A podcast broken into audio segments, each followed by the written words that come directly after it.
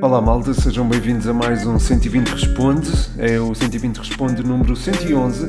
Estou a gravar a um domingo e neste domingo o tema principal, para já, é o clássico entre Futebol Clube do Porto e Sporting. Portanto, há questões sobre essa temática e há também questões sobre um ausente de peso desse clássico, nomeadamente o Mateus Nunes. Aliás, numa das perguntas que eu até destaquei nas stories, Uh, perguntavam como superar a ex. A pergunta foi do João Maria Blanco do Spanenga, portanto foi muito bem conseguida.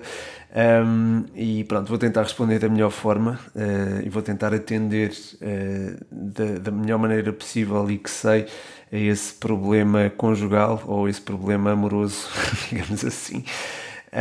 Mas começo, pronto, começando pelas perguntas dos patronos, o, o Blanco também é, é patrono, mas começo aqui pela do podcast universitário, relativa ao desempenho do Benfica frente ao Dinamo.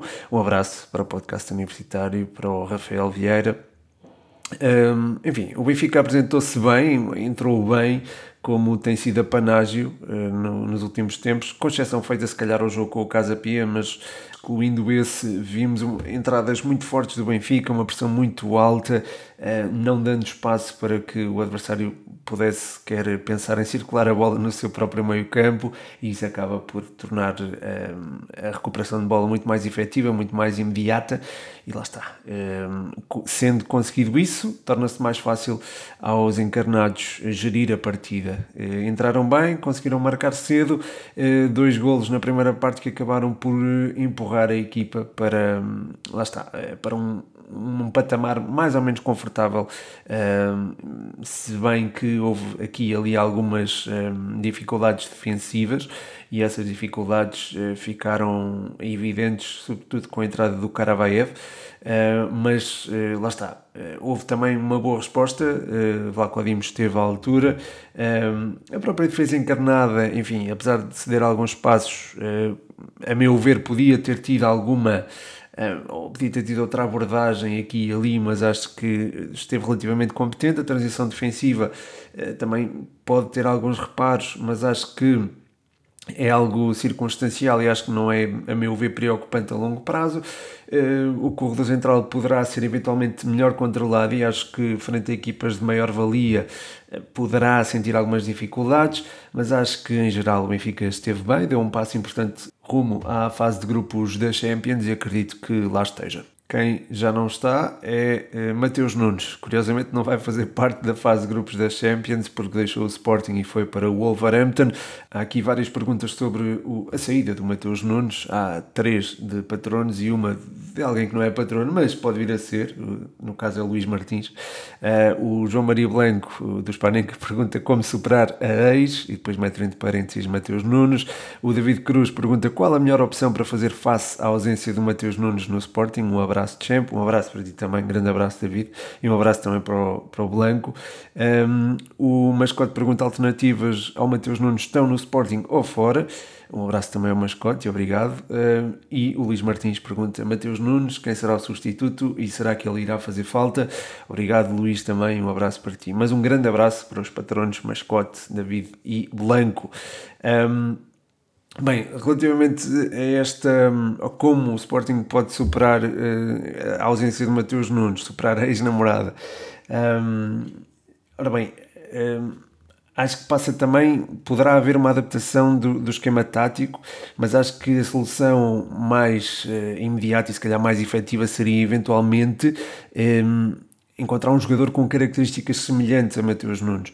E é difícil encontrar alguém com as características semelhantes a Mateus Nunes, tal como, por exemplo, é quando se acaba com um namorado ou uma namorada, depois eh, pensa-se, não há ninguém como ele. E se calhar eh, isso também está na mente de, dos sportinguistas neste momento, porque parece de facto difícil substituir Mateus Nunes. A meu ver, isso, isso de facto verifica-se, mas há, há, jogadores que, que podem um, servir de, de, substitutos do, do internacional português. Uh, claro que não estão dentro do Sporting para já.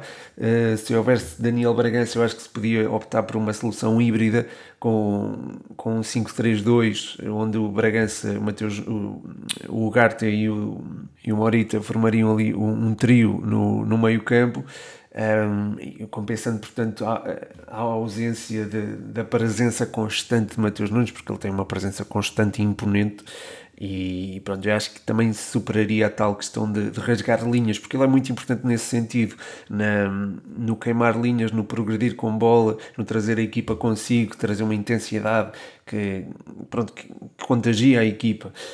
Um, nesse sentido, uh, acho que uma solução com três jogadores poderia ajudar nesse, nesse aspecto. Uh, não sendo possível, e acredito que também mudar o esquema neste neste contexto possa ser complicado, acho que encontrar um substituto talvez seja mais eficaz.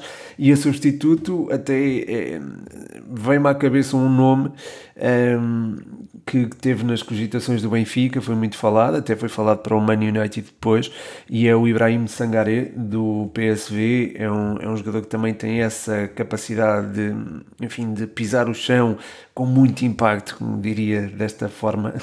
É um jogador que se sente quando está perto de alguém. É um jogador que tem também boa progressão com bola e é um jogador alto, robusto, tem, tem, tem essa capacidade e, e, na progressão também é muito forte, é, diga-se passagem, porque é, é, alguém que quando tem a bola controlada é, progride e, e, dá, dá ao jogo um contexto também mais é, físico caso seja necessário, ou é, até técnico, ele tecnicamente não é propriamente hum, não é propriamente incompetente, digamos assim, pelo contrário, até tem uma boa valia técnica, é um jogador muito completo. Uh, ora, eu já ouvi falar em, na transferência eventual de uh, Miguel Crespo por valores muito, enfim, se calhar, se calhar são valores exorbitantes.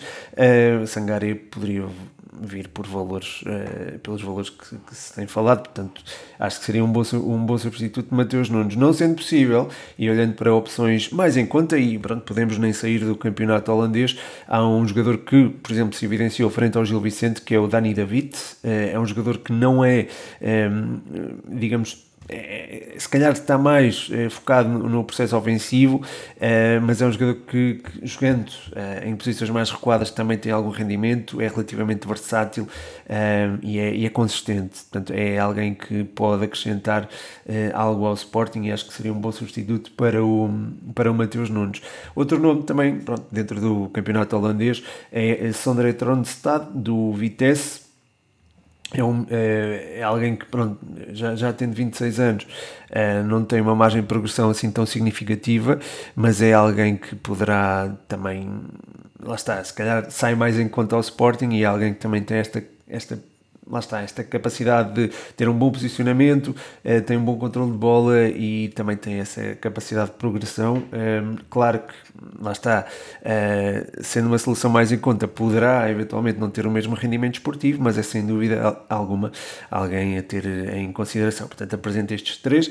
Ehm, o, o Luís estava a perguntar se fará falta o Mateus Nunes. Eu acho que sim, claro que irá fazer falta e, e acho que no jogo frente ao Porto isso ficou comprovado, apesar do bom início do Sporting, mas pronto, já lá vou aí a analisar ao, ao clássico de ontem.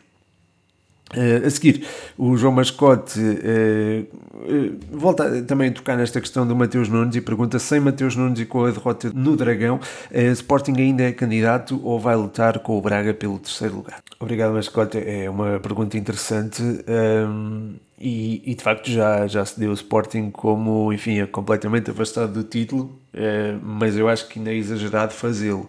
Eh, é, é, certo que a saída de Mateus Nunes é, vai fragilizar imenso o plantel do Sporting, mas acho que ainda não se conhece o substituto eh, e, e lá está.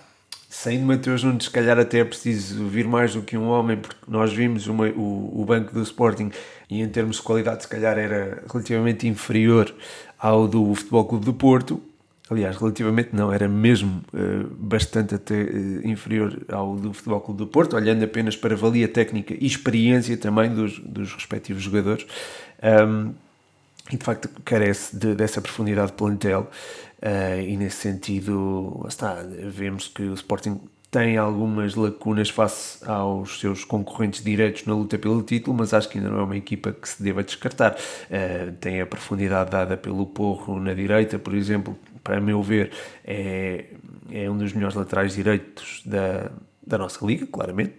Uh, depois tem em pote um jogador também diferenciado, uh, tem qualidade técnica na frente com Trincão, Edwards e o próprio Rochinha, portanto acho que há, isso deve ser considerado. Tem também um central de excelência em dois até, o Gonçalo Inácio e o e o Coates, tem também o Ugarte, que é um trabalho imenso no meio campo, uh, e, e, acho que é um substituto ideal para Palhinha, agora uh, falta se calhar alguém ali no, no meio campo, é certo que o Sporting já perdeu 5 pontos, e que essa quantidade de pontos costuma fazer muita falta no final do, do campeonato, sobretudo no, no, nosso campeonato.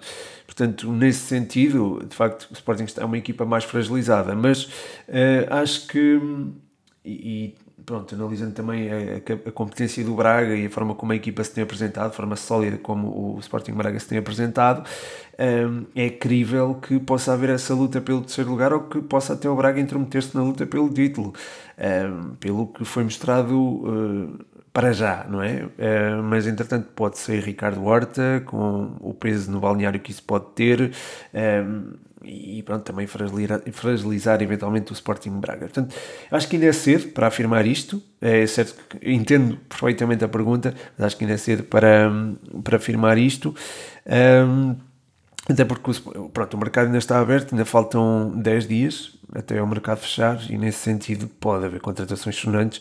Uh, Fala-se, por exemplo, de Cristiano Ronaldo, se ele viesse era sem dúvida alguma é, diferenciador e era alguém que vinha que estaria acima de qualquer outro jogador, a meu ver, na Primeira Liga. Portanto, uh, acho que lá está. Uh, vindo Cristiano Ronaldo, acho que não podemos afirmar isso.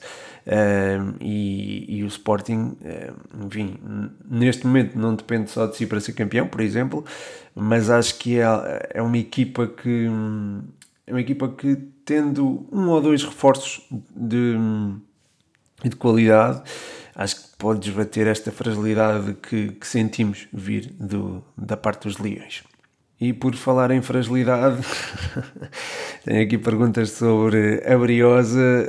Um, agradeço, malta, fazer estas perguntas acerca da académica, apesar de pronto, as coisas não terem corrido bem, mas é muito bom ver, ver esta, esta representatividade da, da académica nas perguntas. São três perguntas acerca do jogo frente ao Belenenses. Um, o João Mascote pede aqui uma análise ao jogo e ao resultado da Briosa. Pergunta também qual foi o melhor e o pior da Briosa em campo. Uh, o Eduardo Andrade, Andrade pede aqui o rescaldo do jogo da Briosa. Obrigado, Eduardo. E o João Rocha pergunta, pede aqui a análise ao jogo da, da AC. Um abraço e um abraço para ti também, Rocha. Um abraço para o Eduardo. Um abraço para o mascote, mais um também. Não, não fica mal. Um, relativamente à, ao jogo propriamente dito, acho que a Académica se apresentou, lá está, com algumas lacunas. Pareceu-me muito difícil superar um, a primeira zona de, de saída de bola. Eu acho que isso não, não foi conseguido durante os primeiros minutos. Depois, eventualmente, com o passar do tempo, isso foi, foi-se conseguindo, com um juntar de, de setores. Um, ehm, e, e, a bola lá chegou eh, à, à baliza da Bessada. Até podia ter existido um empate num lance. É certo que foi fortuito, mas também um, ehm, houve algum mérito também da, da parte académica. Um, ehm, e, e, de qualquer forma, lá está, até ao segundo gol, se calhar a Académica teve um, um momento em que podia, em que o resultado, aliás, ficou em questão e, e podia ter sido mudado, mas a verdade é que esse segundo gol não apareceu, apareceu aliás, apareceu o segundo gol, mas sim para o, para o Belenenses, o segundo gol no jogo não apareceu eh, para os lados da Académica e as coisas ficaram mais complicadas, eh, aliás, mais complicadas ficaram ainda com a expulsão, eu acho que isso acabou por arrumar o jogo eh, e, e, não se pode dizer muito mais. relativamente ao, lá está, ao melhor em campo, acho que o Bernardo entrou muito bem, muito bem, fez uma exibição muito, muito conseguida, não sofreu golos e acho que deu um passo em frente rumo a uma eventual titularidade. Eh, marcou ali posição, mostrou-se e agarrou bem a oportunidade. Teve muito bem o miúdo e acho que eh, pode ser um trunfo importante para a nossa temporada. Depois, eh, gostei muito também do David Caiado, muito entregue ao jogo, muito presente, com bons pezinhos, ele tem uns bons pezinhos e enfim, é, é, também alguém que quem eu aprecio e sei que valoriza e gosta muito da académica. Um, depois, eh, quanto ao pior em campo, pronto, eu não, já sabem que eu não falo mal dos jogadores e portanto não vou aqui uh, dizer qual o pior em campo, portanto acho que não, não vale a pena uh, entrar por aí, mas, mas pronto, valorizar aqui estas duas exibições dos jogadores que eu mencionei. Um, mencionar também que pronto, há algumas lacunas que deverão ser corrigidas e acredito que o sejam com, com o passar do tempo. Ou, enfim, jogar fora em Belém também, enfim, podemos. Uh, dizer que uh, é um resultado minimamente aceitável, ainda por cima a jogar com menos um durante 45 minutos, mas acho que hum, acho que eventualmente a académica poderá, poderá dar a volta a isto, irá dar a volta a isto já, já na próxima partida. A seguir, e voltando aqui ao Sporting, o Dudinhas Gouveia pergunta se Morita pode encaixar no 11 principal do Sporting. Ora, muito obrigado, Dudinhas, pela pergunta. Um, de facto, lá está, eu acho que neste momento tem de encaixar. é uma questão de ter de encaixar. Eu acho que no clássico ele apresentou-se bem, sobretudo na na primeira parte, nos primeiros 15 minutos, em que o aspecto físico não se evidenciou tanto. Portanto, o, o Morita teve espaço também para criar, não teve muita obstrução na, na, na altura de construir e, e, aí ele pôde evidenciar-se, até tirou, creio que, uma bola ao poste, se não estou em erro, e, e ele apresentou-se bem. É, é, um jogador que dá é, qualidade na circulação de bola, dá também é, racionalidade na hora de, de sair a jogar. É alguém que tem tem muito futebol na cabeça, isso é muito importante, e também nos pés. Isso depois transporta-se para, para também para a ideia coletiva e acho que havendo espaço eh, Morita é um jogador diferenciador e pode ajudar a ganhar o meio campo em muitas ocasiões, portanto acho que sim, é alguém que se deve destacar e é alguém que pode de facto encaixar aqui no, no 11 principal do Sporting com, de forma mais evidente com o passar do tempo, mas acho que agora, enquanto não há um substituto de Mateus Nunes, acho que é alguém que pode também acrescentar valor ao, aos Leões. A seguir, o Miguel 45431 pede aqui uma análise uh, ao clássico, claro. Uh, obrigado, Miguel, um abraço para ti. Ora bem, eu acho que a diferença no marcador acaba por ser eh, ilustrativa da superioridade do Futebol Clube do Porto, mas é preciso ter em conta os momentos do jogo e acho que até ao gol de, de Evan Nilsson, que surge até de um, de um choque entre Taremi e Adam, um, acho que o Futebol Clube do Porto conseguiu impor o seu futebol, mas só a partir do momento em que o Otávio se soltou no jogo. Isto é, a partir do momento em que ele se começou a mover entre setores, a desbloquear marcações e a permitir que a profundidade, isto é, o espaço atrás da, da, da linha defensiva do Sporting, passasse a ser mais explorada, ou houvesse mais espaço para que nos, entre setores houvesse espaço para que eh, quem procura a profundidade ou quem solicita a profundidade eh, pudesse encontrar os jogadores. Eh, nesse espaço. E eh, acho que eh, estando Otávio mais presente em jogo, está também eh, o lateral do lado onde ele está, está também, a meu ver, caso ele eh, faça movimentos eh, mais eh, próximos da linha, está também, aparece mais em jogo o jogador que está do lado oposto ao dele. No caso foi PP que também se evidenciou e o próprio João Mário também. Portanto, estes dois elementos beneficiaram bastante da inclusão do Otávio de forma mais ativa no, no jogo. Portanto, ou seja, o Otávio apareceu e, e o Futebol Clube do Porto melhorou bastante e acho que o gol justificava-se. Quer dizer, é sempre relativo esta questão da do, do gol aparecer num bom momento ou num mau momento de uma respectiva equipa, mas acho que o gol apareceu numa altura em que o Futebol Clube do Porto, de facto, enfim, acho que o Sporting já tinha conseguido controlar mais ou menos a partida, controlar, não é que estivesse descontrolada, mas é, um, conseguiu nivelar as coisas, mas um, acho que estava numa, enfim, estava num, num patamar equilibrado da, da, partida e se calhar já se pensava que o intervalo ia chegar com um empate. Um, Mas antes disso, é destacar também o bom quarto de hora do, do Sporting até este aparecimento do, do Otávio. Acho que houve uma boa adaptação do Futebol Clube de Porto e as coisas eh, começaram pronto, a ficar mais balanceadas para o lado dos Dragões eh, nessa, nessa primeira parte. Na segunda parte, acho que houve um bom comportamento de ambas as equipas a nível eh tático. Eh, acho que foram muito disciplinadas nesse, nesse sentido e, e o jogo beneficiou disso. Uh, depois, pronto, houve o tal desbloqueio, uh, abriram-se espaços, como seria natural, correram-se riscos e, e, o gol acabou por surgir para o lado do Futebol Clube de Porto, num, numa grande penalidade após a, eh, uma mão de Pedro Porro. Um, e pronto, e depois o que seguiu foi também essa, esse tal abrir de espaços, essa espécie de desnorte um, perante, um, perante o resultado. Portanto, acho que é, é, acaba por ser relativamente normal essa, esse abrir de espaços e esse avolumado resultado, embora talvez, pronto, é, é, sempre, é sempre difícil falar em justiça ou injustiça ou de resultados que se é, justificam ou não justificam, mas acho que este resultado acaba por não indicar, se calhar, a diferença entre ambas as equipas, se bem que, eh, a meu ver, o Futebol Clube do Porto acabou por ser superior ao ao Sporting eh, nesta partida, eh, mas lá está, também é preciso ter em conta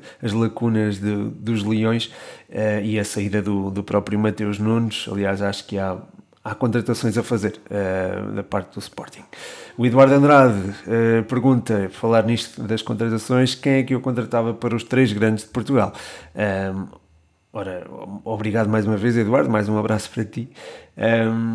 No Sporting já, já tinha referido, acho que é importante reforçar o meio-campo e acho que o Ibrahim Sangaré acho que encaixava que nem uma luva, não sendo possível, se calhar, o Dani David. Uh, depois, no Benfica, contratava um jogador com capacidade de jogar vindo do exterior para dentro e com capacidade de finalização. Ricardo Horta, a meu ver, é a solução ideal nesse sentido. E depois no Futebol Clube do Porto, já tinha falado da necessidade de existir mais um central e, e mantenho, portanto, nesse sentido, contrataria, quer dizer, se calhar não contrataria, acho que se via o João Marcelo a equipa principal, mas se tivesse de contratar alguém, contrataria talvez o André Amaro, é um jogador que tem boa saída de bola e nesse sentido acho que seria muito útil este Futebol Clube do Porto. Ora, continuando aqui nos três grandes, o Pedro Farinha pergunta se concordo com o facto do Benfica não jogar este fim de semana. Bom trabalho, obrigado Pedro, um abraço para ti. Um, acho que é útil eh, para as equipas portuguesas ter este fim de semana de folga, sim, eh, para gerir o, o próprio plantel. Uh, nesse sentido, acho que tanto o Benfica como o Gil Vicente não deviam jogar durante o fim de semana. Uh, já vi que não foi solicitado o adiamento do, do Gil Vicente, já vi também que, pronto, em termos de calendário é diferente jogar quarta e depois terça, comparativamente com quinta e depois quinta, ou seja, há uma semana de intervalo contra seis dias e 24 horas fazem diferença, mas um, de facto acho que também o Gil Vicente devia ser poupado, até porque lá está, é uma equipa que uh, terá também maior dificuldade para se manter competitivo em várias provas e, e lá está, e nesse sentido acho que devia haver uma maior sensibilidade Uh, e quando houve esse tal adiamento de, por parte do Benfica, essa solicitação do adiamento, acho que a Liga podia ter abordado essa, eventual, uh, essa eventualidade à, Liga ao Gil, desculpem, uh, e, e, pronto, e averiguar se, se havia essa necessidade, e acho que pronto, era, seria premente e seria muito importante uh, até para, para o ranking português da UEFA ver essa, essa flexibilidade. É certo que o Gil acabou por perder 4-0, uh, eh, se calhar não vai, entre aspas, fazer diferença, mas eu acho que. Acho que de antemão, se o Gil Vicente soubesse que uh, não teria de jogar uh, meio de, na segunda-feira seguinte, se calhar teria, a gestão teria sido feita de outra forma e se calhar não a derrota por 4-0, apesar de lá estar nesse jogo, um, há um jogo até ao 2-0 e há um jogo antes, uh, ou melhor, depois desse 2-0, porque o Gil apresentou-se relativamente bem, relativamente sólido. Eu acho que ameaçou o empate e esteve perto de o conseguir. Portanto, um, Acho que é. E, e o 2-0 acontece num lance fortuito, em que há um corte do, de um jogador do Gil Vicente contra, creio que foi o Lucas, uh, contra o poste e depois a bola sobra para um jogador do, do Feyenoord e que acaba por. O Feyenoord, do AZ, desculpem. Isto é falta de chá, não estou a ver o chazinho quando está calor. Pronto. Mas, uh, mas sim, de facto a bola vai contra o poste, regressa e depois pronto, há o tal golo do, do Azi Alkmaar que acaba por, enfim, depois catapultar toda uma uma sequência negativa uh, para o Gil Vicente dentro da partida e acho que pode eventualmente custar a uh, qualificação para a fase de grupos da Liga da Conferência. A seguir, o LOL Af Rocha pergunta: maior flop dos últimos 5 anos da Liga Portuguesa? Como não falo mal dos jogadores, não leves a mal, mas não, não irei responder a esta pergunta. Um, posso é mencionar que houve flops que depois se evidenciaram lá fora e, e, é certo não se afirmar na Liga Portuguesa, mas depois conseguiram ter essa, essa afirmação e nesse sentido, pronto, há que valorizar. De qualquer forma, agradeço imenso a tua participação uh, e obrigado, obrigado pela pergunta. Um, a seguir, o Mário pergunta Félix titular na seleção. Uh, ora, aqui uma pergunta também interessante. Um, olhando para o esquema, um abraço, Mário, antes de mais, e obrigado pela pergunta. Olhando para o esquema da, da seleção nacional, ou aquilo que tem sido o esquema da seleção nacional, acho que eh, uma referência ofensiva não pode existir, mas se calhar o futebol da nossa seleção beneficia mais com um jogador móvel na frente. Eh, é certo que tem jogado Cristiano Ronaldo como referência ofensiva, eh, para já acho que continuará a ser titular indiscutível e sendo titular indiscutível, acho que torna-se mais complicada a afirmação de jogadores como o João Félix. No entanto, Diogo Jota permanece lesionado um, e, nesse sentido, acho que pode haver espaço para que Félix seja, seja titular sim, agora terá é de partir de um flanco. E se partir de um flanco, acho que não rende tanto e acho que a sua, a sua influência não, se, não fica tão evidente. Portanto, se calhar eu adotava um, um 4-4-2 com o Félix nas costas de, de Ronaldo. Portanto, nesse sentido, também há aqui.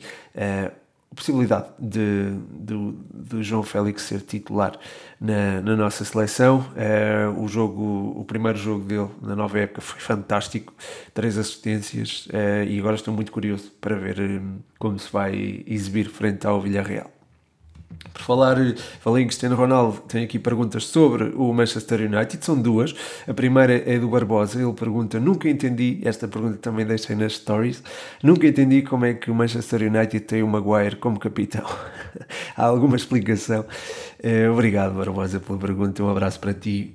Um, assim, há coisas que nós, vendo de fora, se calhar também não percebemos muito bem, uh, não conhecemos os jogadores, o perfil dos jogadores, não estamos com eles uh, todos os dias e se calhar isso terá ajudado a, a promover o Maguire a capitão de equipa. Depois também há a tal questão de ter custado 80 milhões e de poder não, não sentir esse peso, mostrar que não sente esse peso. Mas de facto, as exibições do Maguire não têm sido tão bem conseguidas quanto isso. Um, há Cristiano Ronaldo que é um líder nato, mas lá está, chegou a época passada, dar-lhe a titularidade, a titularidade, o, abraçadeira de capitão.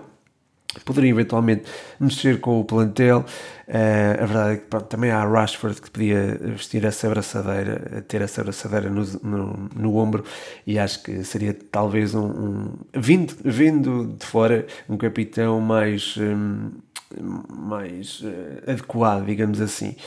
Eh, o Maguire está há alguns anos no Manchester United, terá um perfil de liderança interessante e talvez por isso seja o capitão da equipa, mas não te consigo dar uma explicação esclarecedora acerca do assunto, porque pronto, também não, não sei explicar. Ainda sobre o Manchester United, o Felipe Moreira pergunta com a saída de Casemiro quem deverá o Real Madrid ir buscar para substituí-lo?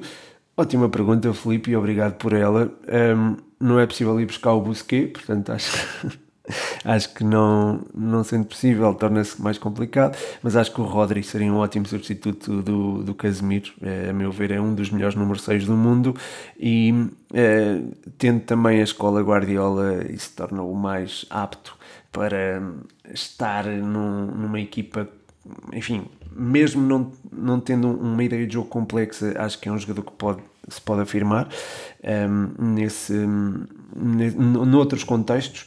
e nesse no, do Real Madrid esse é um deles. Eu sei que Modric joga quase de olhos fechados, já jogava com Casemiro e acho que lá está, entrando uh, Rodri, acho que pode não se notar a diferença. É, os, é dos poucos jogadores que eu acho que uh, não que ele entra numa equipa e não se nota a ausência de outro jogador. É, ele é muito completo e acho que pode ser eh, o tal substituto uh, para a saída de, de, Casemiro. Não sei se Pep Guardiola está virado para deixar sair uh, o, o espanhol. Por fim, tenho aqui uma pergunta do Leandro17 e é sobre aqui um, um, um jogo uh, que, que, foi marcante neste, neste último sábado. Uh, ele pergunta se fosse o treinador do Dortmund depois do jogo com o Bremen, o que dizias, fazias. Uh, obrigado, Leandro, e um abraço para ti. E se calhar dou aqui o contexto acerca do que se passou no, no jogo entre o Dortmund e o Bremen.